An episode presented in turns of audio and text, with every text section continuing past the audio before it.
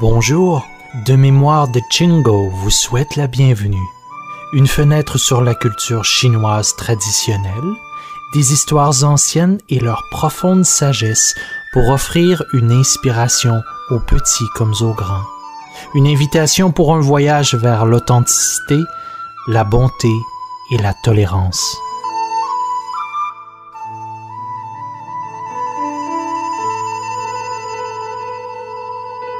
Citation choisie extraite de Modèle pour le monde, écrit par Yuan Tsai. Suivre le cours de la nature et se sentir à l'aise partout où l'on va.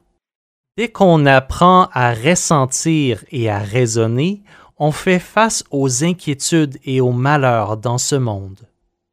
Un bébé pleure parce que ses besoins sont insatisfaits de l'enfance à la jeunesse, puis de l'âge adulte à la vieillesse, il y a tant de choses qui rendent plus malheureux qu'heureux. Même ceux qui sont très riches, que tout le monde envie et dont on pense qu'ils vivent une vie royale, ont leurs propres problèmes et sont tout aussi malheureux que beaucoup d'autres. C'est seulement que leurs problèmes sont d'une autre sorte. C'est pourquoi ce monde est appelé un monde imparfait. Personne sur Terre ne peut être constamment heureux. Plus on le comprend profondément, mieux on se sent face aux difficultés. On a besoin de connaître ses propres insuffisances et d'essayer d'y remédier. La plupart des gens sont nés avec certaines insuffisances dans leur caractère moral ou leur disposition. Une personne intelligente et bien disciplinée connaît ses insuffisances et s'appliquera de toutes ses forces à y remédier. Il ou elle se transformera alors en quelqu'un avec un merveilleux caractère. La plupart des gens ne connaissent pas leurs insuffisances qui souvent les contrôlent et ils agissent sans se discipliner eux-mêmes et commettent par conséquent de nombreuses erreurs.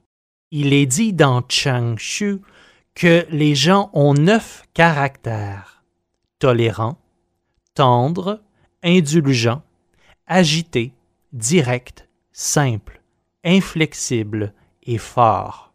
Ce sont des caractères innés. D'un autre côté, droit, humble, respectueux, persévérant, modéré, honnête et vertueux sont des caractères acquis par l'apprentissage. Ce sont les choses qui font d'un sage un sage. Dans les dernières périodes de Shang Shu, certaines personnes qui tendaient à être impatientes portaient des ceintures afin de se rappeler à elles-mêmes d'être résistantes.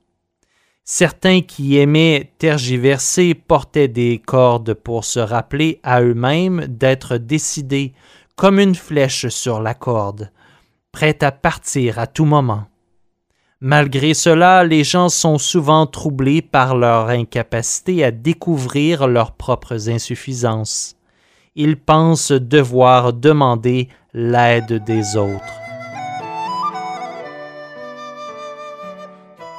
De mémoire de Chingo vous remercie d'avoir écouté ce podcast. Au plaisir de vous retrouver pour d'autres histoires.